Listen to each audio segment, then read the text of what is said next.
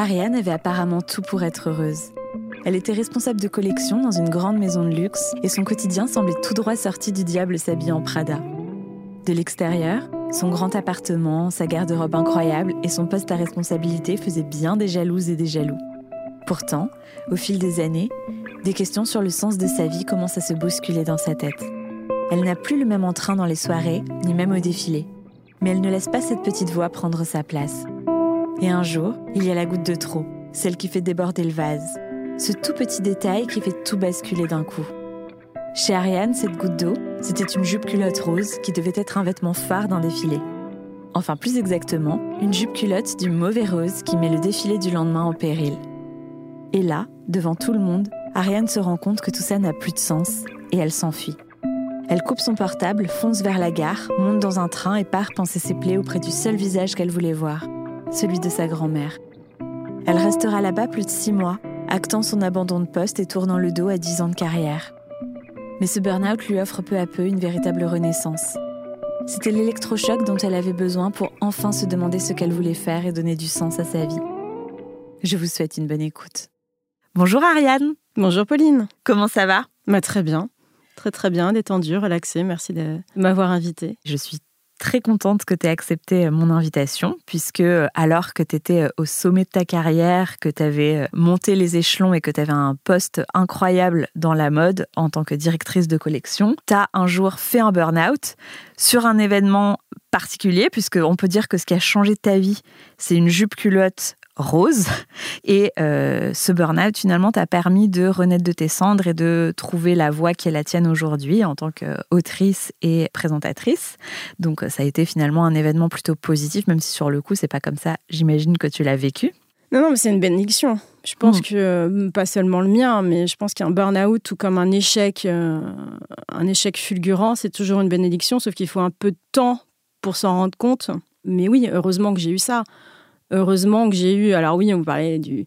Tu parles du momentum de, de, la, jupe, culotte. la jupe culotte, un grand, gros momentum, ouais, bien sûr. C'est En fait, ça a été le, le, moment de la prise de conscience. Ouais. De la vacuité, de dire j'en suis arrivé là, quoi. Parce que tu peux raconter, du coup, ce moment de la jupe culotte euh, pour que les gens comprennent, en fait, euh, ce qui t'est euh, arrivé ce jour-là? Alors, moi, je vais faire long story short, parce que sinon, ça prend trop de temps, mais j'étais arrivée au sommet de ma carrière, j'étais directrice de collection, je faisais un défilé, donc les gens de la mode euh, le savent, quelques jours avant d'un défilé, c'est une hystérie collective. C'est-à-dire qu'on ne dort plus, on est euh, comme sous coke H24. Il y a les derniers préparatifs à faire, il y a, il y a, tout, tout, à gérer, les mannequins, les, fringues, euh, les coiffeurs, les maquilleurs, le set, enfin bref. Et je jonglais avec ça. Et ça devenait, tu sais, ça, me fait penser à ces images de, euh, de ces assiettes que les mecs font tourner autour d'une, d'un pic géant, là, tu vois. Et je faisais tourner toutes ces assiettes et, c'était une de plus, une de plus, une de plus. Et là, j'en avais genre 150 000. Mm. Et je savais intuitivement que ça allait se casser la gueule. Mm mais je me raccrochais. Plus je sentais que ça allait se péter la gueule et plus je m'accrochais comme une tique à ça, alors que je, je, je, je sentais bien que j'allais. j'allais euh, que tu courais à ta perte. Ouais, on, on, se le dit pas comme ça, mais tu, tu, tu, sens que ça va se casser la gueule. Tu sais pas où ni comment et, et, tu veux surtout pas. Mm. Donc plus tu le sens, plus tu t'accroches. Et c'est ça en général euh, qui mm. va créer la, la, chute, quoi. C'est de pas avoir euh, lâché prise avant, mm. pas avoir pris le recul, mais on est tellement dedans, on veut tellement pas que ça s'écroule, on veut tellement rester euh, là où on est. Et quelques heures avant le, avant le défilé, on attend un vêtement qui manque, c'est une fameuse jupe culotte. Moi, depuis 4-6 mois qu'on dessine cette collection, je sais que la jupe culotte, je le sens, c'est pas OK. C'est pas grave. On, a, on a dû la mettre. Et en fait, quand elle arrive, donc à quelques, quelques heures du lancement du défilé, le truc arrive. C'est censé être rose, un rose pétunia, un truc assez joli, un rose, tu vois, euh, éclatant, euh, une jolie fleur, quoi. Et quand on ouvre la, la, la housse dans laquelle est la jupe culotte, c'est un vieux rose dégueulasse. C'est le malabar collé sous ta pompe, tu vois. Ouais. Et ça, c'est plus qu'un drame.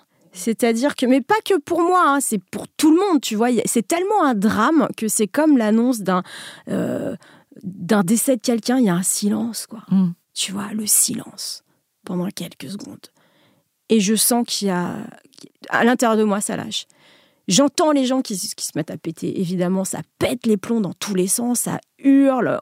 On, essaie de trouver des solutions. On va la, on va, on va on va hum, recolorer, la reteinter. Euh, on va prendre un pantalon, on le coupe. Euh, bref, hein, ça part dans tous les sens, tu vois. On s'engueule, on se rejette la faute. Bien sûr, c'est toujours la faute de ci, la faute de là, l'atelier, le machin. Enfin bon.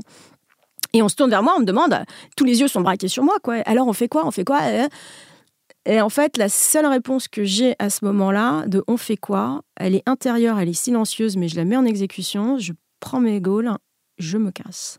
Ouais. Je me barre du défilé.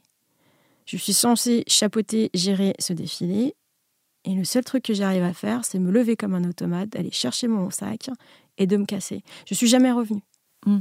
Jamais. Ce truc est arrivé il y a à peu près dix ans. Je ne suis jamais revenue dans la mode. Et ça a été une prise de conscience euh, ouais, de la vacuité de ma vie.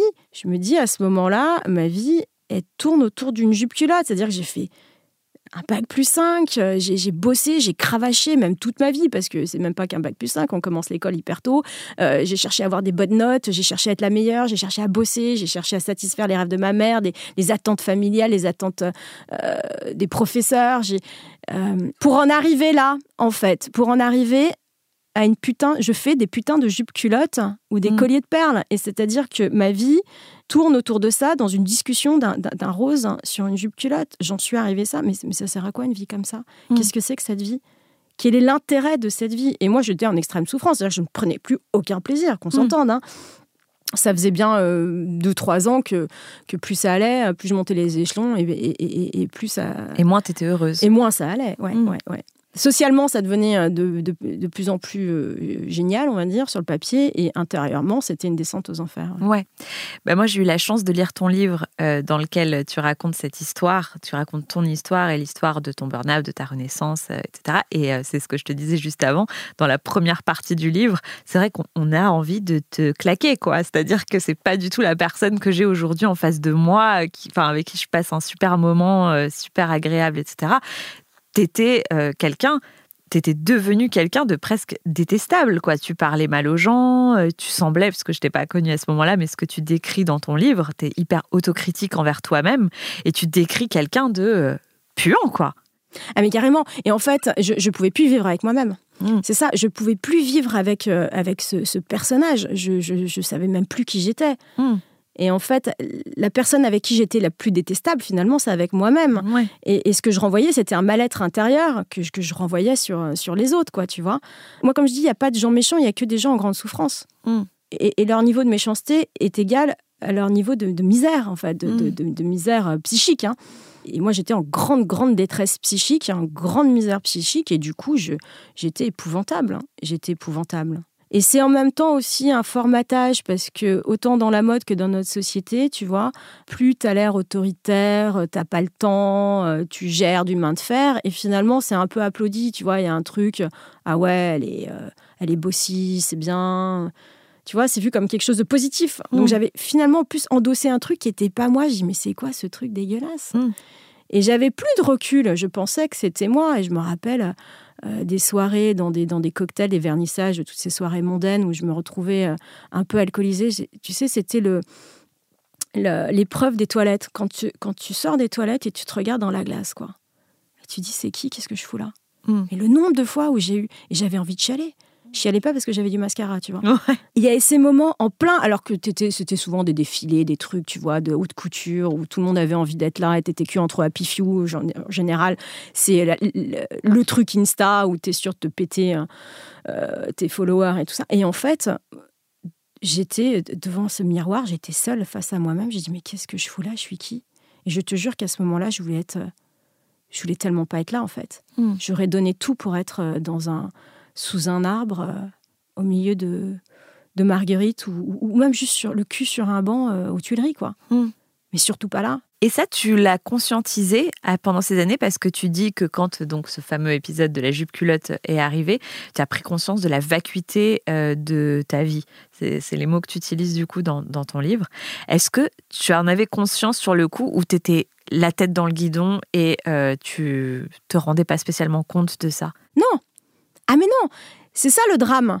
C'est que tout ça, euh, m'arrive dans la gueule au moment de la jupe culotte. Hmm. C'est-à-dire que les dix dernières années de ma vie qui, qui, ne servaient à pas grand-chose m'arrivent dans la tronche au moment de la jupe culotte. C'est-à-dire qu'en une seconde, je me prends dix ans de vacuité et je hmm. les réalise. Et c'est ça qui est épouvantable. C'est ça qui est horrible. J'ai euh, à ce moment-là, je me prends Hiroshima, quoi, tu vois. Hmm. C'est Hiroshima. Je me dis, oh, je, je sers à rien. Je sers à rien je suis une conne dans un milieu de con à faire un métier de con. Pardon, hein, mais c'était c'était ça. je dis pas que c'était la vérité, mais c'est comme ça que je le ressens. Toi, tu te sentais pas à ta place, donc forcément, c'était ce que tu as ressenti euh, quand euh, au métier que tu exerçais. J'étais plus à ma place. J'ai fait de la mode pour les bonnes raisons, mais je me suis perdue en cours de route. C'est-à-dire que moi, ce que j'aimais dans la mode, c'est tout ce qui était le côté artistique et aussi artisanat. Euh, de mouler une toile sur un buste, des petites mains qui vont, qui vont coudre un à un des, euh, euh, des, pierres Swarovski, des, les, artisanats comme les plumassiers, coudre des plumes. Alors je faisais pas ça, hein, moi, mais, mais j'adorais ça, regarder ça pendant des heures. Je trouvais ça fabuleux. C'est comme on regarde un, un, grand peintre peindre une toile. Il y a, il y a un truc qui, qui, est beau, qui est grand, et j'aimais travailler à ça. J'aimais tout ce qui est cette, cette excitation de créer une collection. Tu vois, quand tu sens venir l'inspiration, quand tu, quand tu sens des choses, quand tu... Et ça, c'est très beau. Et ça, c'est pas juste une jupe culotte rose, tu vois. À mm. ce moment-là, c'est euh, c'est presque magique. Ça vient pas de toi, ça vient au travers de toi. Tu captes l'air du temps et tu le retranscris dans un truc et ça devient un travail d'équipe. C'est magique, ça prend forme et ça prend vie. Ce que tu avais dans la tête, ce que tu as capté, tu le vois prendre vie et de mm. manière exceptionnelle. Et ça, ça me plaisait. Mais je me suis complètement perdue pour mm. des mauvaises raisons, pour euh, par euh, peut-être aussi par. Il faut être vigilant dans tout ce qu'on fait il faut être vigilant parce que ce faux pas, il est très vite fait. Il suffit de suivre les autres, de suivre euh, un inconscient collectif. Dans la mode, as cet inconscient collectif de, tu vois, de, on fait des trucs, euh, on est au-dessus quand même. On est au-dessus, nous on fait des tailles 36, on fait tourner le monde, on, est cool. Hmm. On est cool, on est chic. Nous, on sait, on va prendre au, au, plouc de la rue à s'habiller correctement parce qu'ils savent pas faire. Tu hmm. vois, tu as, quand même ce truc un peu arrogant, cette arrogance. Et si tu fais pas attention, que tu pas cette vigilance-là, tu vas tomber dans ce travers. Mm. Et moi, c'est ce qui m'est arrivé. J'étais peut-être soit trop jeune, soit pas vigilante, et je ne savais pas. Et je suis tombée dans ce travers de l'arrogance, dans ce travers de j'ai pas le temps, je claque des doigts, tu claques des fesses. Enfin, tu vois, ce truc un peu euh, très, très violent, en fait, très vite, très violent, très, très laid. Et pour rebondir sur ce que tu disais sur la taille 36, évidemment, tu parles dans ton livre aussi euh, de, des travers de la mode, c'est-à-dire de ce culte de la maigreur aussi que tu as pu mm. toucher euh, de près par rapport euh, aux mannequins. Et là, toi-même, finalement, bah, tu rentrais dans ce jeu-là euh, de demander à des mannequins de, par exemple, euh, perdre des fesses, euh, d'arrêter de, manger avant un défilé, des choses comme ça. Ouais, ton regard devient complètement erroné, j'ai envie de dire. C'est comme, tu sais, c'est comme une anorexie qui se voit grosse, quoi. Elle se voit sincèrement grosse, hein. Toi, tu vois différemment, mais et moi, je, tu, tu, tu, tu, as un regard qui, au fil du temps, se déforme. Et ouais, si elle a un peu de fesses, toi, tu vois la jupe qui fait des faux plis. Parce que tu es quand même bloqué sur ta jupe, hein, la mannequin, à la limite, tu t'en fous, quoi. C'est vraiment. C'est un cintre, euh, enfin bon, c'est interchangeable. Et en fait, tu vois ton faux pli sur ta jupe, tu te dis, putain, ça, c'est qu'elle a trop de fesses. Hein. Hmm. Et sans voir même que c'est même pas un faux pli, en fait, c'est joli. En vrai, ça vit. Non, non, toi tu veux que ça soit comme sur ton cintre, comme tu l'as imaginé sur ton mannequin Stockman, et là ça va pas. Je dis pas que c'est tout le milieu de la mode, je dis pas ouais c'est des baltringues machin. Non, moi vraiment j'avais, euh, j'ai pris cette déformation là, certes qui existe dans la mode, mais mais ce qui est pas chez tout le monde. Mais moi en tout cas, voilà ouais, je suis tombée dans ce truc là où euh, des nanas des tailles 34, euh, c'est pas maigre, c'est normal. Sachant que tu, fais toi-même une taille 34 en fait. Hein. C'est pas genre t'as rien et ta taille 40 et, ça permet d'avoir, de, mettre en, tu vois, en abîme. Tu te dis non mais ça va, elle est mince la meuf. Mais, tout le monde, tout le monde fait c'est des tailles 34, tout le monde donc tu dis oh, fais gaffe, prends pas du bide ou alors si je te boucle, tu tu fais gaffe à ce que tu manges, faut vraiment tu restes comme t'es quoi. Hein, et si tu peux perdre un peu, c'est cool. Mais t'as l'impression d'être professionnel quand tu dis ça. T'es pas méchant, tu vois. Ouais. T'es pas là pour euh, pour pour euh, baser la meuf. T'y penses même pas. Surtout que les nanas, elles ont, c'est des gamines.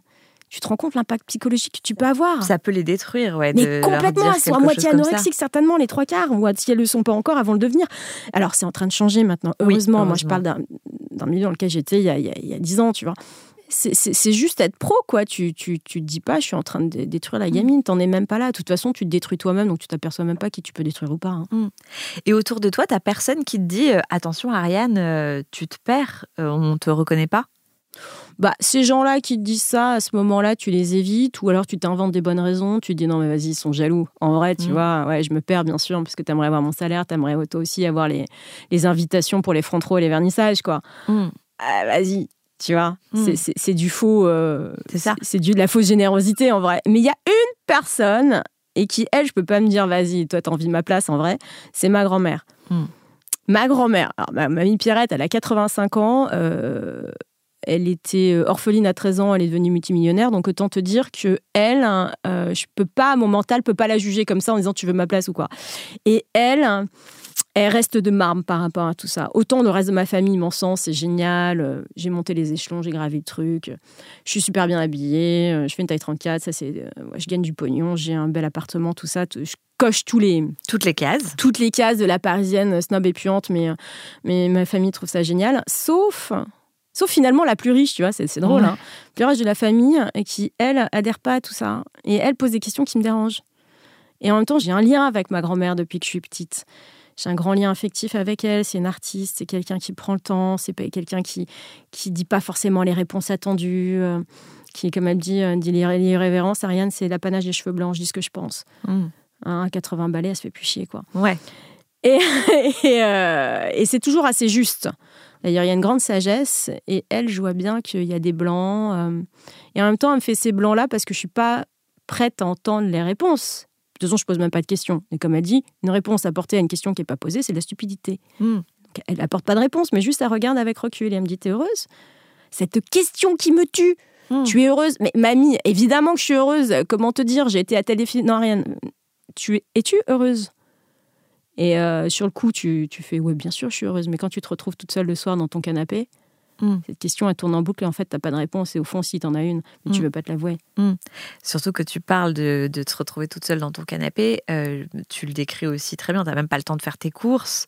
Euh, donc, euh, quand tu es dans ton canapé, même tes jours off, tu n'arrives même pas à en profiter. Quoi. Tu, tu fais rien. Tu n'as pas la force de faire quoi que ce soit parce que tu es crevé, tu es prise dans, dans, un quotidien infernal et tu te cuisines pas des bons petits plats, tu te fais pas des expos, tu te fais pas de, des choses qui te font plaisir euh, tu fais rien, comme tu viens de le dire. Tu fais rien, à la limite, tu binges du Netflix euh, ou alors tu scrolles hein, sur les réseaux sociaux. quoi. C'est tout ce que tu arrives à faire et, encore, ça demande beaucoup d'énergie. Mais en fait, tu es très seul. Hein. Mm. Euh, tu te rends compte que quand les, les, les, invitations sont finies, ton boulot est fini, de retour dans ton appart, tu es, seul. Hmm. Il doit y avoir un très gros décalage entre la Ariane publique qui est invitée au défilé, etc., et la Ariane euh, dans son canapé. Euh, ça doit être dur de trouver euh, qui tu es. Ah mais tu sais plus qui tu es, c'est ça le, grand drame en fait. Tu sais plus qui tu es, tu n'as plus d'énergie en fait pour te poser ces questions. Ces moments où tu t'écroules dans ton canapé en fait, c'est que tu dors quoi. Hmm. Tu dors hein, parce que tu es, es, physiquement et psychiquement vidé. Mm. T'as tout donné, euh, t'en peux plus et euh, et même limite ça fait du bien. Je te dirais de ces moments de solitude où tu t'écroules dans ton canapé, euh, tu t'endors pendant une heure, la, baffe qui dégouline sur le, sur le coussin et tu te réveilles à moitié, tu te rendors. c'est les seuls moments en fait de, presque de paix, j'ai envie de dire. Et, et, finalement, les seuls moments de kiff vraiment que j'avais à cette époque, c'est quand je pouvais donc aller chez ma grand-mère, mamie Pierrette, où là je me foutais un vieux jogging poche au genou, tu vois, et plus d'élastique à la taille, limite qui tenait avec une pince à linge, mmh. et j'allais me promener dans la nature. Ouais. Et personne me reconnaissait, et personne me... Je, croisais des, des, vieux, tu vois, qui me disaient bonjour simplement, on s'arrêtait, ils me parlaient du temps et, euh, des marguerites. Mais je trouvais ça exceptionnel. Oh je me rappelle, je les écoutais, mais euh, j'étais dans un état de, de, grâce absolue, quoi. Et tu penses que ta grand-mère, elle avait tout de suite vu que tu étais pas heureuse et qu'à un moment donné, ça, tu allais te le reprendre en pleine figure? Oui, elle a tout de suite vu, déjà par son passé. Hein, c'est quelqu'un euh, qui est passé par des, dépressions, une TS, enfin bon, bref. Et c'est pas pour faire du misérabilisme, elle est passée par ça. Donc elle sait déjà quand tu as l'expérience, tu sais. Et tu vois, du coup, quand quelqu'un est en train de prendre un chemin qui n'est pas le bon. Elle savait, mais elle avait cette sagesse de se taire parce que c'était pas le bon moment.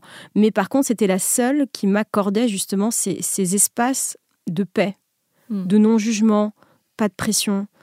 Et souvent, plutôt que d'aller chez mes parents en province ou, euh, ou, ailleurs en vacances parce que j'avais le pognon, j'aurais pu partir euh, Où tu à l'autre bout du monde. Mais, j'étais fatiguée, ça. Déjà, tu voyages énormément pour faire des collections et tout. Voyager, ça, euh, c'est, c'est, même plus d'attrait, c'est, du boulot. Voyager, c'est du boulot, c'est de la fatigue, ça te fait chier. Attends dans un aéroport, c'est bon, tu l'as fait assez pendant ta semaine. Et c'était la seule qui m'offrait en fait ces espèces de, ouais, de non-jugement, c'est-à-dire qu'ils te posent pas même pas de questions. Oh, ça fait hyper du bien. À part de comment ça va, mais même pas de comment ça va. Elle te regarde dans les yeux. Et elle sait. Et elle sait. Et elle te mm. dit un petit café mm. Voilà, ma poupette. C'est tout. Et, euh, et, elle met des bouquins à côté parce que elle sait que ça va te plaire. Elle anticipe en fait. Elle anticipe ce que, ce que tu vas aimer. Il y a les astérix dans ta, dans ta chambre de petite fille. Il y a des trucs comme ça. Les draps t'aimes bien, tu vois, de quand t'avais 10 ans. Et ça, ça, ça fait un bien fou. Ça, c'est. Euh, c'est euh, du. Je sais pas comment dire, c'est des bons becs pour l'âme, quoi. Ouais. C'est bien c'est bien et, elle parle pas trop, pas parce que les questions, mais euh, t'as pas envie qu'on te pose des questions. Hmm. Bah surtout si toi t'es pas prête à entendre tes propres réponses, donc forcément euh, toi finalement tu te voiles la face et t'as pas envie de te les poser toi-même, donc forcément c'est pas pour que d'autres te les posent. Tu peux pas te les poser toi-même, t'as plus de cerveau disponible, on te pose des questions, ton boulot c'est de répondre à des questions. En fait, mon boulot, c'était euh, d'apporter des, réponses à toutes les emmerdes euh, possibles. Tu, gères des emmerdes. Oui. C'est ça. Tu apportes des, des, solutions. Alors, sur tout le reste, sauf sur toi-même, bien sûr. Oui. Par exemple, les emmerdes que tu gères, c'est, euh, je sais pas, euh, qu'est-ce que ça peut être dans ton métier, euh, les emmerdes au quotidien? Ah, tout Tout, des retards de livraison, des couleurs qui sont pas disponibles, un tissu, il nous fallait, je dis n'importe quoi, 120 mètres, il y a que 110 mètres, on fait comment? On annule toute la collection, enfin, toute la collection, en tout cas, c'est un pantalon, on annule tous les pantalons, alors est-ce qu'on est qu'on coupe des jupes ou machin? C'est tout un Tetris, en fait, c'est des, des, questions de rétro-planning, bah, tel fournisseur, on peut pas, il faut faire de l'avion ou du bateau, mais l'avion, ça coûte tant, du coup, on est plus sur les marges Est-ce qu'on réduit nos marges ou est-ce qu'on passe par le bateau? Enfin, et ça, c'est toutes les secondes, en fait. Mm. Euh, ok, euh, là, il y a un shooting, euh, la mannequin s'est pas pointée, ou elle est plus dispo, elle a été envoyée sur un autre shooting parce que finalement, c'est, je dis n'importe quoi, c'est Vuitton qui l'a pris, on n'a pas envie d'être associé à Vuitton, donc est-ce qu'on... Voilà, c'est, ça le quotidien, quoi. le fournisseur s'est gouré, il a, pas, il, a, il a mal coupé, l'emmanchure, elle est 2 cm trop trop bas, on fait des essayages, ok, qu'est-ce qu'on fait? On remonte l'emmanchure, on recoupe un truc, on Hmm. On change dans nos ateliers, est-ce qu'on renvoie le, truc en Turquie ou je sais pas où, dans l'autre atelier c'est inintéressant, hein, c'est complètement inintéressant, mais ça, c'est le quotidien. Mais en même temps, c'est normal. Et ça, je me plains pas de ça. Je pense qu'un un entrepreneur, et s'il n'a pas compris ça, il, est il va être dans la merde, c'est le cas de le dire, parce qu'un entrepreneur, ce qu'il va faire, c'est un apporteur de solutions. Hmm. C'est-à-dire qu'on va lui présenter des emmerdes, il va devoir trouver des solutions. C'est un créateur. T'es un hmm. créateur de solutions. Et c'est normal. Et c'est pas ça qui me. Je souffrais pas forcément particulièrement de ça. Hein. Euh, mm. Je souffrais du rythme, le rythme speed. J'étais dans un truc de plus en plus euh, fatigant. Et de représentation aussi, j'imagine. C'est ça, en fait, Parce la représentation. Que pour le coup, non seulement c'est un rythme hyper, euh, j'imagine un rythme très soutenu parce que tu as beaucoup d'événements, beaucoup de soirées, etc. Mais en plus, il y a cet événement-là où, comme tu dis, tout le monde a envie d'être, mais toi, tu tires la gueule, tu regardes un peu l'heure parce que demain, tu vas être crevé, etc. J'imagine que ça fait pas partie de ton métier. Tu peux pas te permettre de faire ça. En fait, voilà, c'était ça les pires, euh, je pense, moments de, de, mon métier. C'était pas de gérer les, problèmes quotidiens euh, d'un bouton qui va pas ou quoi. C'était plus, je me rappelle, arriver à des événements. Déjà, tu vas avec les pieds de plomb. Et se retrouver devant des personnes, que ce soit de la presse, tu vois, des personnes influentes, de te retrouver devant eux. Tu sais qu'il faut que tu dises quelque chose parce que tu es là pour ça, tu es en mmh. représentation. Et en fait, tu rien à leur dire. Mais rien. Ils sont en face de toi et t'as rien, le cerveau est vide. et ça, c'était des grandes angoisses. Et c'est là où tu commences, enfin, en tout cas, moi, où j'ai commencé à avoir des comportements déviants. Dire, bon, ok, je vais picoler, il euh, faut que je picole, il faut que je. faut que. Ouais, faut que je fasse mm. quelque chose, parce que de me retrouver euh, face à, ces, euh, à mm. des grands designers, à des, ouais, des gens de la presse, des gens du cinéma, tu te dis, putain, vas-y, je suis, mm. allée, je suis allée là pour faire la com, pour faire la représentation, et j'ai juste rien à leur dire. Pire, j'ai pas envie de les voir. Je me rappelle, je me planquais derrière des piliers, tu vois, mm. dire oh là là, j'ai pas envie, non pas tout de suite. J'en suis que à la troisième coupe de champ, il faut au moins attendre la sixième, quoi. pour que je le croise, je peux pas. Mm. Je peux pas faire semblant, puis c'est fake. Ou même quand tu engages la conversation, tu sais, tu sens que tu te forces, tu sens qu'il y a, ça sonne faux, quoi. Tu ris, mais le rire est pas là. Enfin, il y a des moments de gêne, tu vois, ces moments de gênance. Mm. ça, c'est horrible. Ça, c'est horrible Tu racontes une rencontre avec Karl Lagerfeld justement euh, dans ton livre. Je le croise hein, pour une émission de radio et euh, j'arrive à la bourre. Alors lui, il est toujours hyper ponctuel parce qu'il est allemand, quoi. Paix à son âme d'ailleurs, pauvre, est mort depuis, mais à cette époque-là, il était vieux mais se portait bien. Et euh, il était arrivé à l'heure et on lui dit Ah, ben on va vous mettre dans une loge. Et. Et j'arrive à ce moment-là, en fait. J'entends le pauvre petit stagiaire qui apporte le café. Monsieur Lagafeld, on va vous montrer, on va vous mettre dans une loge et tout. Il me dit, mais vous m'avez pris pour le concierge. C'était ça. Et j'arrivais à ce moment-là, ce qui me semblait absolument naturel d'ailleurs, hein, qu'on s'entende. Moi, j'ai exposé de rire. Et, euh, et, on a été prendre notre café dehors, parce que oui, on n'attend pas. Bon, là, prendre un café et discuter entre soi, c'était différent. Oui, ouais, il m'a dit, la loge, c'était extraordinaire. Vous m'avez pris pour le concierge. J'attends pas, non, directement sur le set, quoi. Hmm. sinon, je me barre. Et c'était quoi avec Marc Jacob, auquel tu faisais euh, référence Je m'en souviens plus, pour le coup. Non, mais ça, c'était pour euh, un défilé Vuitton euh, auquel j'avais été, j'avais été invitée. Et en fait, c'est pas forcément avec Marc Jacobs le problème. il était là, certes, mais c'était plus.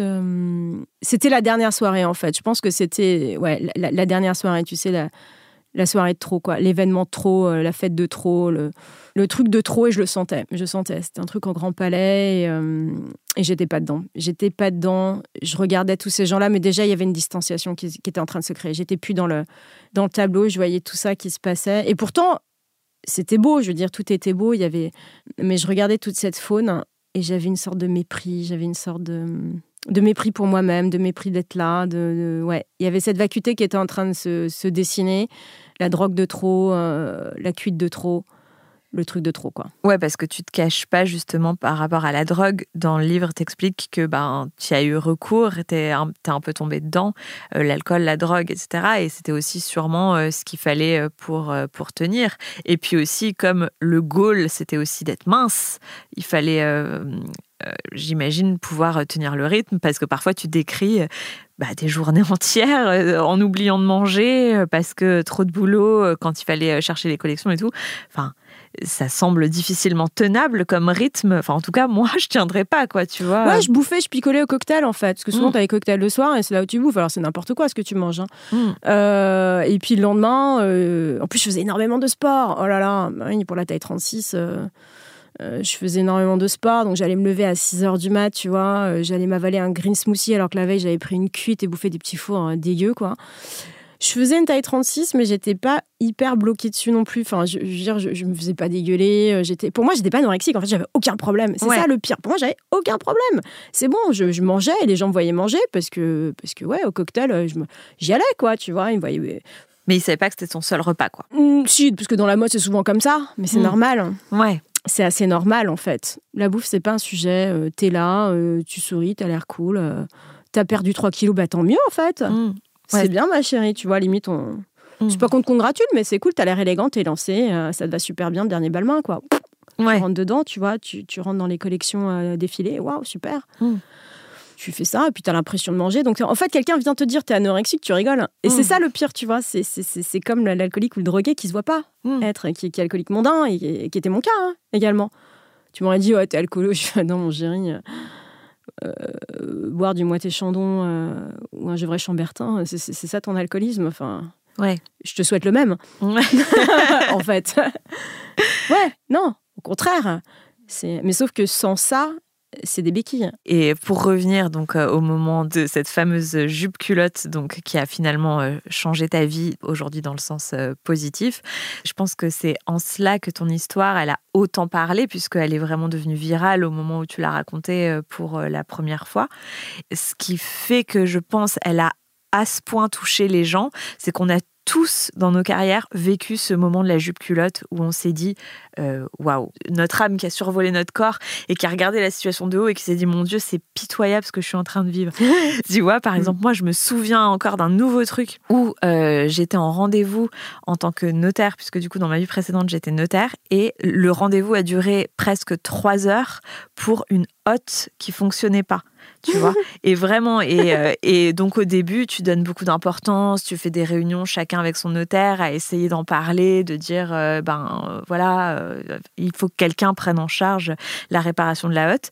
Et vraiment, le dossier ne se signe pas à cause d'une hotte.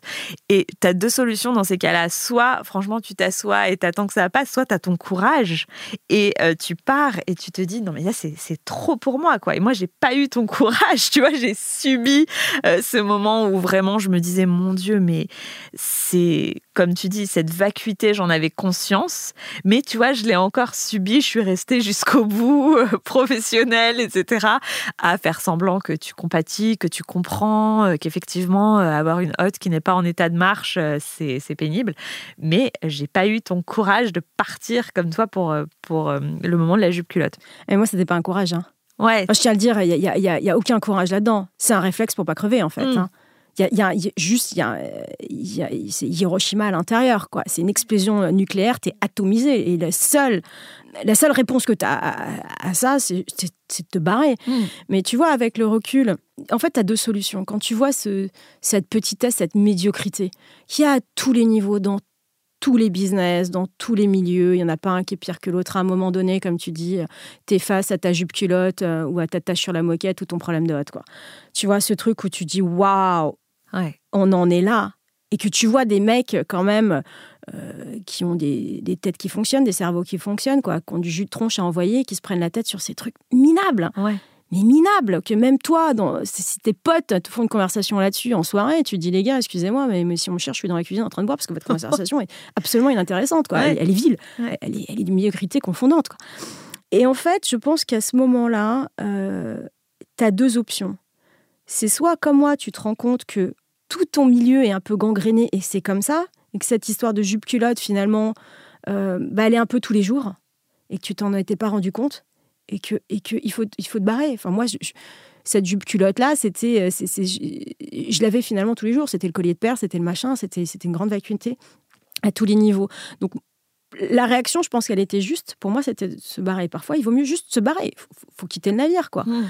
Ou alors, ou alors, et ça, je l'apprends même avec euh, dans mon nouveau métier qui est la télé, c'est euh, d'être finalement, d'apporter de la conscience. Ouais.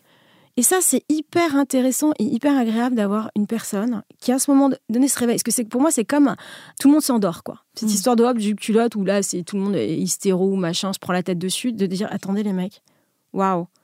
Et juste, juste un bon rire. Parfois, t'éclates de rire parce mm. que c'est tellement ridicule. juste l'éclater de rire, les gens sont sont surpris, mais ça déconnecte un truc, tu vois. Ils se réveillent. Oh mm. Ils se réveillent parce qu'ils étaient happés, leur, leur attention était happée pendant, pendant quelques temps. Et ça, c'est vachement bien, c'est vachement important qu'il y ait une personne qui se réveille et qui dit Hé les mecs, on, prend, on prend du recul deux secondes où, euh, où, on en parle, ou juste on ferme nos gueules, on va prendre un café, on revient après. Qu'est-ce qu'on fait là? Mm. Ouais, parce que là, on peut pas en fait. Mm. Parce que là, c'est juste. Enfin, soit c'est très drôle, mais si ça me fait rire pour l'instant, mais après, je vais peut-être partir. Et tu vois, finalement, d'en rire parce que c'est drôle, ça apporte de la conscience et les gens se disent waouh, Ouais, c'est clair, quoi. et finalement, tout le monde se marre, à dire mais c'est quoi ce truc On est en train d'enculer les mouches. Mm. Bon, bah, on va le régler comme ça, parce qu'en plus, c'est une, solution toute bête. Souvent, et t'as pas besoin d'en parler pendant 30 ans. Ou si on sait pas, je leur dis. Moi, ça, m'est arrivé sur les titres d'un bouquin, tu vois, j'écris des bouquins. Et tu, et tu vois que ça part en l'air. Et, ça peut même te casser un contrat que tu as mis des mois à, mettre en place et tu dis ok ça, devient hystéro le débat sur le sur le titre on dit et les mecs en fait si on si on lâchait si on commençait par écrire un livre ça vous dit ouais bah ouais je pense que le titre il viendra tout seul quoi et hop, ça y est, ça lâche. Et souvent, quand ça lâche, bah, le titre ou ce que tu voulais apparaît. Tu as la solution qui apparaît. Pourquoi tu as lâché? Tu pas, pas mis euh, tu vois, une mauvaise énergie là-dedans, un truc débile. Et finalement, ça vient. Euh, et tu apprends un truc, tu vois. Quand ça bloque, parfois, il faut juste Là, c'est pas le bon moment. Et si tu n'as vraiment pas de solution, va prendre un café, c'est Ton temps sera mieux employé, quoi. Et toi, quand tu as lâché justement et que tu es parti, que tu as quitté, euh, que tu as fait un abandon de poste, que tu es parti de, et que tu n'es jamais revenu sur tes pas, ton réflexe qui a été presque machinal, ça a été justement d'aller te réfugier chez ta grand-mère et tu es resté euh, auprès d'elle euh, pendant plusieurs mois. Le diagnostic burn-out, il a été posé tout de suite? Il a été posé rapidement? Non, pas du tout. Non, non, c'était, c'était, on était vraiment euh, tout au début, on savait pas ce que c'était, quoi. Tu vois, c'était un peu, euh, on est, c'était le nervous breakdown des, des, tontons flingueurs, tu vois, on en était encore là. C'était il y a une dizaine d'années. Euh, non, il n'y avait pas vraiment ce terme. on appelait ça une dépression, un surmenage, les toubibs. Euh, c'était encore flou, quoi. Parce que tu vois, par exemple, tu as Camille Lacour qui a pris la parole euh, il n'y a pas très longtemps, justement, pour dire qu'il a fait un burn-out. Et il a dit qu'il trouvait ça super important, justement, de porter cette cause et de dire que bah, il avait fait un burn-out en tant qu'homme, en tant que sportif, parce qu'il y avait encore un petit peu dans l'inconscient collectif le côté que le burn-out, c'est pour les faibles, alors que lui, il trouve ça super important de montrer que pas du tout que ça arrive à des gens euh, très forts et selon lui, ça arrive surtout à des gens forts parce qu'en fait, bah, on en fait énormément et que c'est comme ça que euh, le burn-out arrive. Est-ce que toi, tu l'as ressenti un petit peu euh, ce jugement du côté, enfin, tu vois, presque, oh, c'est la mode, tu vois, le burn-out, bah, non pas c'est la mode parce que moi, c'était pas la mode, mais alors je peux dire que je m'en suis pris des, je m'en suis quand même pris des gratinés, à commencer par mes propres parents, de dire, bah, les filles, c'est une feignasse, quoi. Qu'est-ce qu'elle fout dans son plumard? Hmm. Non, mais elle nous aura tout fait, la gamine. Oh c'est euh, la loseuse, tu vois. C'est la loose. Et on n'aime pas avoir ça. Et euh, du jour au lendemain, moi, mon téléphone a arrêté de sonner. J'avais plus un mail, rien. J'avais plus de, j'avais plus de potes, quoi. Ça a été un désert social et même rejeté par ma propre famille parce que c'est on comprend pas trop la maladie euh, inconsciemment il y a comme peut-être un truc de contagieux on n'a pas envie d'être avec les losers pas envie d'être côté des losers on veut pas voir ça ça renvoie peut-être aussi à son propre tu vois mal-être interne et il y a eu ouais, un rejet total. Mm. De ouais, mon père, j'étais une feignante. Euh, euh, ma mère, j'étais une capricieuse. Bah oui, forcément, on lui a passé tous les caprices. Alors celle-là, dès qu'elle fait un caprice, ça y est, tu vois, c'était un peu l'enfant roi. Ah ben ça, tu vois, on l'a mal éduqué. C'était, c'était du caprice, c'était un côté, pour moi, c'était un côté princesse, de oh, elle, supporte rien, oh là là, elle a tout, elle a tout, elle est née avec une cuillère en argent dans la bouche, on continue à lui, faire bouffer du caviar et ça lui convient pas. Hmm. On ne sait plus quoi faire avec cette drôlesse. c'était, c'était ces termes. Euh, ouais, les médecins, euh, bon, oui, c'est un petit coup de mou, euh, c'est peut-être un peu, oui, elle boit beaucoup, c'est peut-être les effets de l'alcoolisme, elle est peut-être alcoolo, on fait des prises de sang, tu vois, on tâtonne. Et toi, tu sais pas ce que tu as en vrai? Moi, je savais pas ce que j'avais. Et en même temps, je m'en foutais parce que j'étais plus aux questions. Euh, moi, ce que je me disais dans ce moment-là dans la tête, c'est que, c'est que ça s'est enfin arrêté, c'est cool, et qu'en fait, j'aimerais bien que ça s'arrête complètement, à savoir la mort.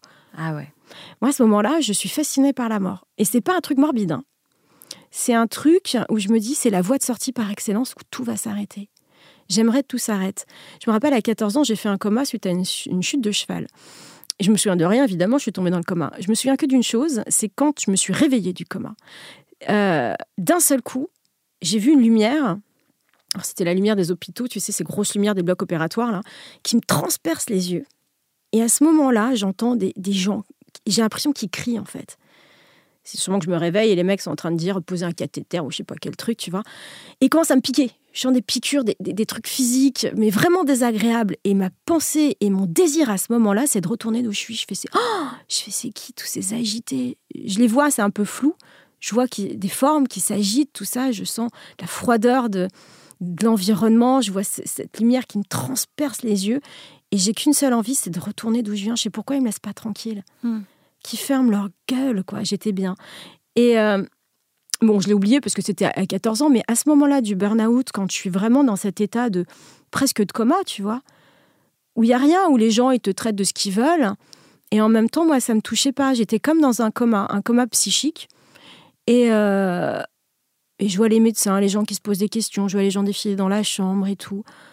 Et en fait, je me dis, j'ai pas envie, j'ai pas envie de revenir dans leur monde, en fait. Hmm j'ai pas envie de revenir dans ce monde de tarés, parce qu'ils sont tarés, parce qu'ils vont mal, mm. parce que moi j'allais mal, et que si pour eux aller bien, c'est être comme eux ou comme j'étais, mais c'est comme pour mon coma, je veux pas me réveiller. Ouais. Je veux pas me réveiller. Et à ce moment-là, tu as l'idée de la mort qui s'instille.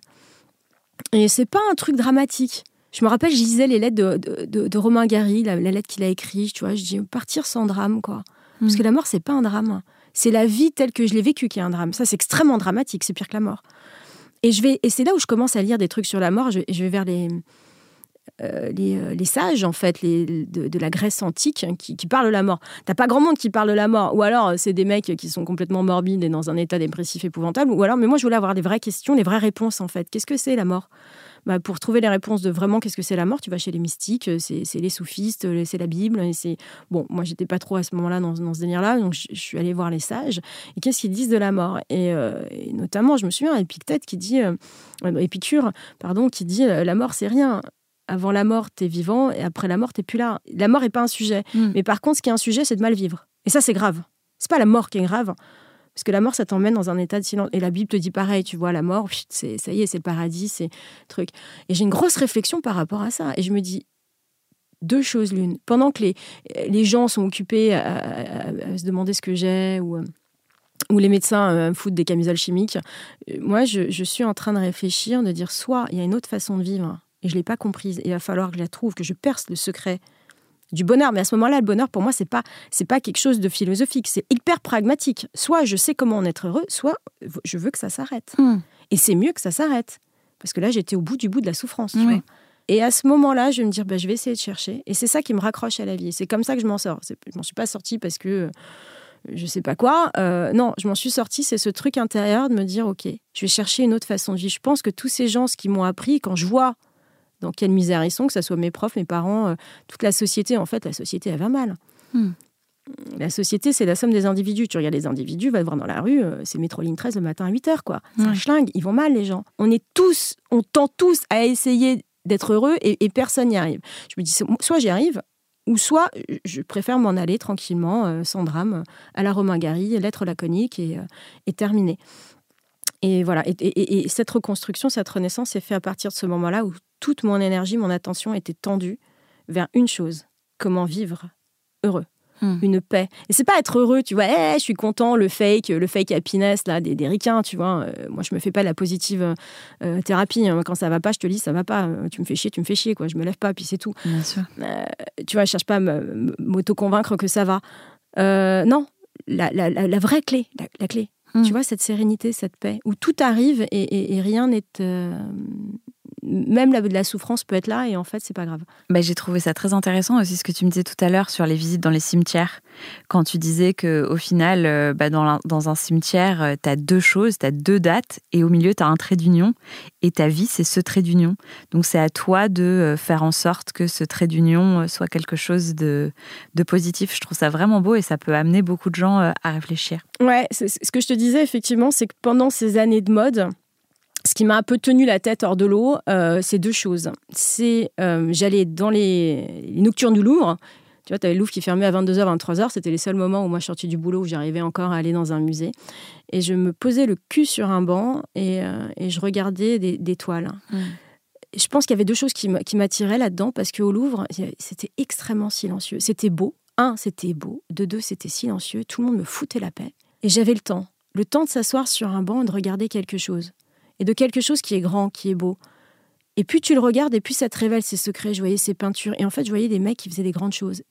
Et je me disais putain moi je fais pas grand chose quand même. Je dis pas qu'il faut être de la croix ou ingre, mais, mais que ces gens-là, ils ont mis de l'attention, ils ont mis du de l'authenticité. Ils n'étaient pas là pour essayer de faire du chiffre ou de, ou de complaire à un mécène. Ils en avaient rien à foutre. Le cas de Léonard de Vinci, hein, mec, euh, la scène euh, al fresco, il savait pas faire de fresco, il venait une fois par mois et parfois il restait même pas deux minutes, il se barrait, tu vois, parce qu'il n'y avait pas l'inspiration et que c'est tout. Et en fait, ces gens-là m'ont vachement influencé. Et déjà, on commençait à donner les clés en fait de ce qui était important. Euh, ils ont un truc à l'intérieur d'eux et c'est ce qu'ils projettent sur la toile. Ils en ont rien à foutre de ce que dit le monde, de ce qu'il dit pas, tu mmh. vois. Les vrais artistes, je parle. Hein. Et c'est ceux-là en général que tu trouves au Louvre. Hein. Et s'asseoir sur un banc, comme ça, dans, cette obscurité, dans cette pénombre, où j'entendais que le, craquement sur les parquets, je me rappelle des pas des gardiens, c'est tout ce qu'il y avait. Et ces grandes toiles qui étaient là, qui disaient rien, et pourtant qui disaient tellement de choses. La grandeur, le beau, ce que l'histoire retient. Ces gens-là, ils ont fait quelque chose de grand, parce qu'on en parle encore. Et j'allais dans les cimetières. Déjà parce qu'il y avait la nature, c'était chouette, et j'adorais me déambuler autour des tombes. Au début, je comprenais pas bien ce que je foutais là. Et au fur et à mesure, en regardant les tombes, je me suis aperçue qu'il y a toujours la même chose sur les tombes. Hmm. Déjà, là, on retrouve le silence, tu vois, que comme, comme dans le musée, il y avait ce silence, parce que les morts euh, ont cette courtoisie de fermer leur gueule. et euh, ça me faisait du bien, tellement de bruit. On est overloaded par le bruit, quoi. On est, on est complètement en overdose de bruit dans le monde. D'images et de bruit. Et dans le cimetière, il n'y a, a, que des tombes et la nature et des arbres, ou des jolies sculptures du reste. Et à force de regarder ces tombes, j'ai vu effectivement qu'il y a toujours la même chose, que ce soit des Jimi Hendrix, que ce soit euh, euh, des rois, des poètes, des ce que tu veux, des Rimbaud, des machins. Une date de naissance, une date de mort et au milieu un trait d'union. Et en regardant ce trait d'union, je me dis leur vie est comprimée dans ce trait d'union. Et tu as plein d'inconnus que tu, tu, connaîtras jamais. tu sais pas, ils sont, ils sont oubliés de tout le monde. Hmm. Mais même leur famille, ils sont morts. T'as des mecs, c'est 18e, 19e siècle, des parfaits inconnus, et euh, toute leur vie est comprimée dans ce trait d'union. Et ça me faisait prendre une distance incroyable sur les choses. Hmm. Me dire, pourquoi je m'agite autant Pourquoi? Tu vois, ça remettait un peu de, recul, en fait. Tu faisais taire un peu le tumulte. Ah ben là, ça me recadrait direct. Hein. Je me hmm. dis, c'est là où on va tous terminer. Des rois, des peintres, des machins, de ce que tu veux. Hein. C'est mm. là où tu termines. C'est comme ça. Et c'était pas un truc, tu vois, hyper négatif. Ouais, c'est comme ça que tu termines, cynique, rien à foutre. Non Au contraire, il y avait une grande beauté. Il y avait terminé dans le silence et la paix. Il y avait toujours Rest in Peace, R.I.P. Je me rappelle, moi, c'était un truc. Je me dis, c'est ça que je veux. Mm. Quand je suis sortie de mon burn-out, je veux R.I.P. Rest in Peace. Comment on fait, avant d'être mort, d'avoir cette paix absolue du mort? Ce silence interne. Et donc toi, ton burn-out, ça t'a permis quand même de te rendre compte rapidement que tu n'avais plus envie de travailler dans la mode? Enfin, rapidement, ça a pris du temps, évidemment. Je voulais plus travailler du tout. Hein. Ouais, tu commences à écrire euh, t'écris euh, un roman historique parce qu'on en a parlé, tu es passionné d'histoire, donc euh, tu le fais publier. Et puis, de fil en aiguille, Stéphane Bern t'invite pour euh, parler de ton livre. Tu arrives un petit peu dans la télé comme ça. Finalement, c'est la carrière qui vient à toi au moment où tu t'y attendais pas, tu voulais pas travailler. Enfin, d'ailleurs, j'imagine qu'aujourd'hui, tu n'as pas l'impression vraiment de travailler parce qu'il n'y a pas cette notion de corvée justement dans le travail. Et c'est vrai que c'est. De torture. C'est ça. Il n'y a pas l'instrument de torture. C'est ça. Et donc, euh, tu, commences comme ça euh, dans la télé. Et aussi, moi, ce qui m'a frappé en lisant ton livre, c'est que quand tu noues avec la télé, là, ça y est, les masques sont tombés. Par rapport à la personne qu'on connaît au premier chapitre, la Ariane qui a un haut poste dans la mode, là, on a vraiment une Ariane authentique. Et par exemple, il y a un moment où on te demande de faire une interview d'Alain Ducasse. Et moi, ça m'a euh, vraiment beaucoup plu ce moment parce que tu commences l'interview en lui demandant euh, alors euh, qu'est-ce que ça fait d'avoir perdu euh, la troisième étoile? Et donc il dit l'interview est terminée elle arrache le micro le micro vole. Ça je m'en souviendrai toute ma vie. C'était la première interview de ma vie. Moi j'arrive là-dedans j'arrive au Meurice je vois les caméras je sais même pas où il faut regarder les caméras quoi. Mm. on m'avait parlé quelques jours avant d'un séquencier tu fais un séquencier, euh, une petite cheville, on fait des beauty et tout. Le mec, je le regarde, je panne rien. J'ose pas dire que je, je panne rien. Je vais googliser ce que veut dire séquencier. Manque de bol, c'est même pas dans Google, tu vois. Donc euh, finalement, je comprends que c'est écrire un, un déroulé d'interview. Euh, mais j'ai rien écrit du tout parce que je, ouais, je suis dépassée un peu. Je suis dépassée par tout ça. Comme tu dis, c'est la télé qui m'appelle. On, on, propose le truc. Euh, je dis pourquoi pas. Du casse, la gastronomie, pourquoi pas. Moi, j'aime bien. J'aime bien bouffer, ça tombe bien. Euh, mais j'avais vu que le côté cool en fait. Et j'avais pas vu tout le truc en fait que je, que, je connais pas. Hmm. Et donc, il y a le rédacteur en chef qui est là parce qu'il voit bien il sent bien que je suis pas ok du tout et que et que je suis pas du sérail et, euh, d'ailleurs ça, ça l'emmerdait il aurait pas voulu de moi j'étais catapultée là par voilà par Berne par tout ça donc il avait, il, pouvait pas tellement me, jarter mais je sens que lui ça l'agace et qu'il a pas envie de de passer trop de temps avec moi euh, et donc lui est là il y a le cadreur il y a le preneur de son donc il y a quand même cette équipe ça met de la pression je sens quand même que je, suis sous le regard et que j'ai intérêt à faire bien euh, et du casque arrache ce micro cette question, on me demande de la poser. Parce que c'était pression sur les chefs, je sais pas quoi, bon bref. Et l'autre arrache le micro, le micro vole, quoi. Et le mec se casse. J'ai même pas le temps d'en placer une, je sais plus, moi je suis. Je regarde ça. Oh, ça fait, là encore, hystérisation de la scène. Je vois la directrice du Meurice, ce palace parisien, qui arrive en courant sur ses talons de 15, là. Monsieur Ducasse, partez pas et tout. L'attaché de presse du Meurice Paris qui court derrière. Mon rédac chef, France 2. Tout s'essaye. Le mec, on m'a j'ai su après coup qu'il était très dur en interview et qu'il était compliqué, qu'il n'avait pas de temps, que c'est un monsieur assez autoritaire et bon, il a plus de 2000 employés sous ses ordres, donc euh, bon, il y a d'autres choses à faire et que son métier c'est la cuisine et pas les interviews. Euh, mais ça, on s'était gardé de me le dire. Bref, le mec se tire, je vois tout le monde qui essaie de courir derrière et tout. Moi, je suis toute seule sur ma chaise, c'est-à-dire que j'ai même pas eu le temps de réagir. je suis comme de honte je fais c'est quoi ce sketch quoi? En même temps, je suis extrêmement gênée, je dis merde, c'est peut-être moi qui ai raté tout le truc. Monsieur Ducasse quoi. Le... et en fait, je me lève, euh, je prends la tangente comme lui, comme Ducasse, je lui emboîte le pas, je fais c'est bon, moi j'en ai soupé, je vais pas retomber dans un truc de mode bis, je suis pas là pour ça. Euh, me taper la honte, rien comprendre, avoir la pression. C'est bon, là, c'est plus la pression sur les chefs, c'était pression sur Ariane. Euh, non. Après un burn-out, plus jamais ça. Je me casse, je le croise, il est en train de mettre sa veste dans le lobby avant de prendre les portes tambours. Je m'arrête deux secondes, je fais excusez-moi, monsieur Ducasse, pardon pour avoir fait perdre votre temps.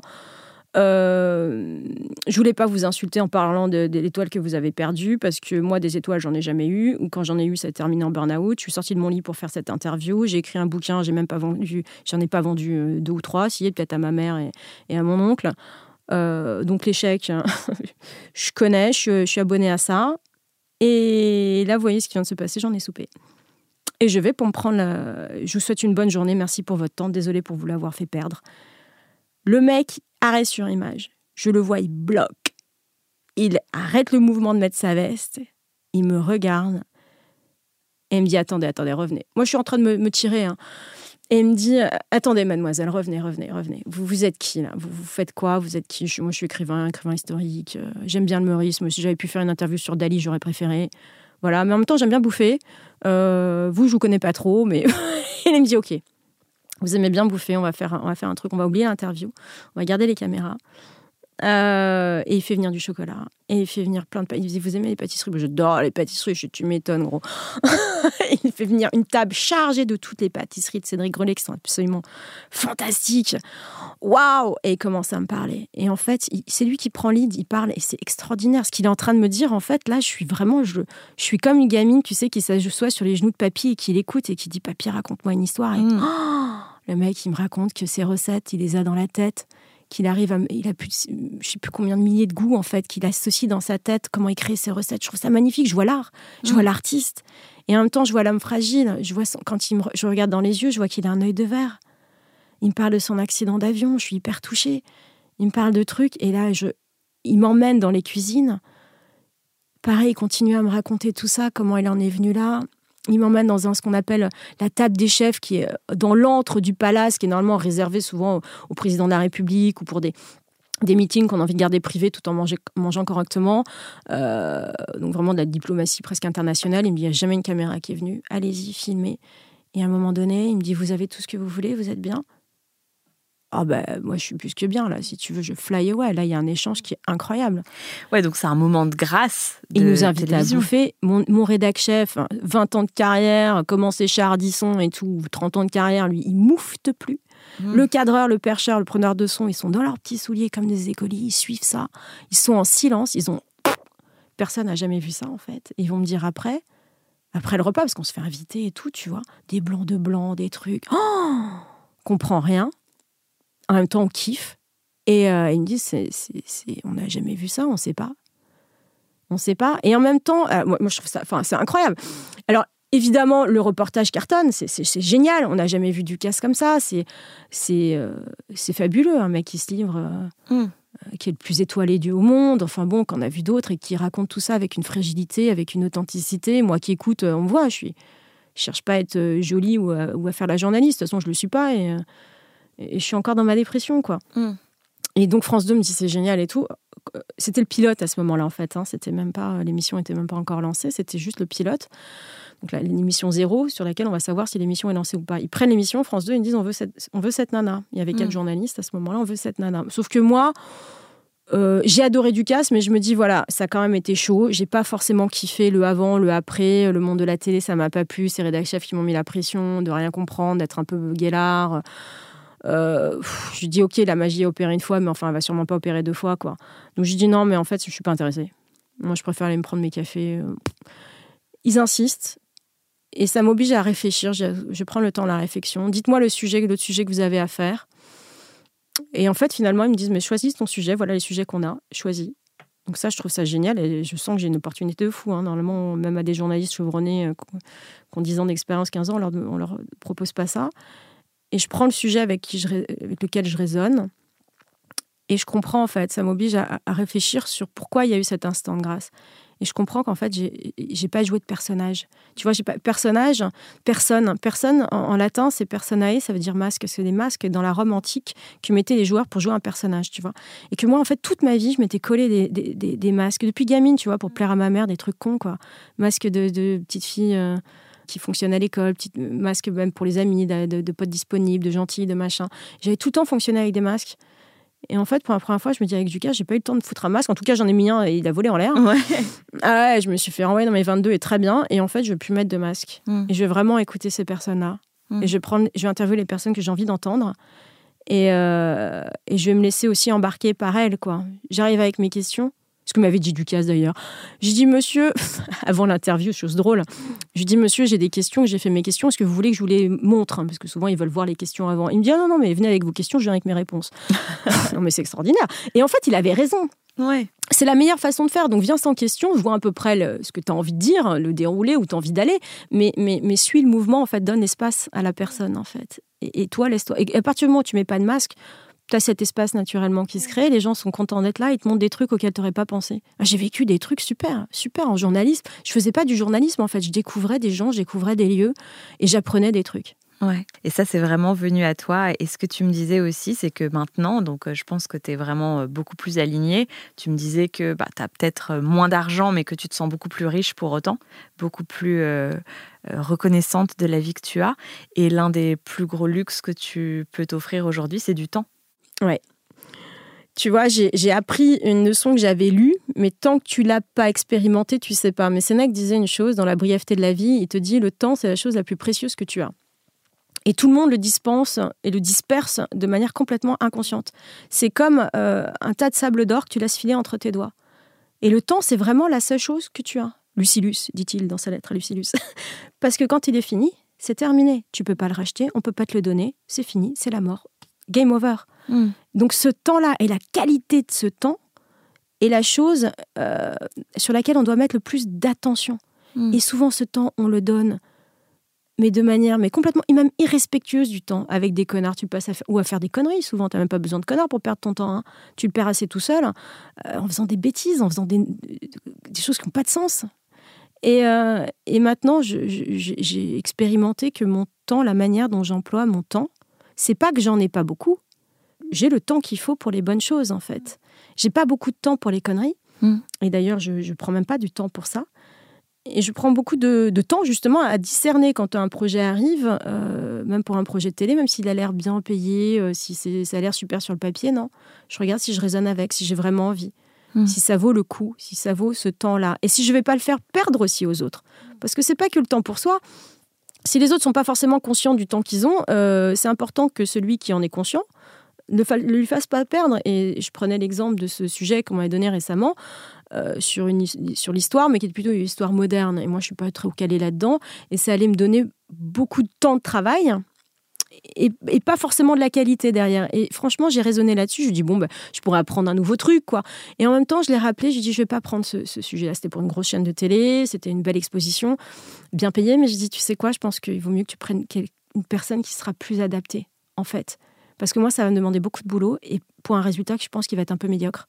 Hmm. Alors que si tu prends un expert qui est vraiment passionné, qui, euh, qui ça te passionne, parce que moi, au fond, ça ne me passionne pas. Hmm. Par contre, je peux te prendre sur tel tel sujet, appelle-moi. Hmm. Mais, mais celui-là, je sens que non. Et je vais te faire perdre ce temps-là et tu n'auras pas le maximum, tu vas pas être très content. En tout cas, tu peux faire bien mieux avec quelqu'un d'autre. Et ça, il, m'a dit, mais merci. Et d'ailleurs, il m'a rappelé, parce que hmm. ça, les gens sont scotchés. Hein. Bah oui, l'honnêteté, ça désarme ah bah alors ils regardent, ils font, ouais, meuf, tu me fous un peu dans la merde parce que je sais pas qui d'autre je vais prendre.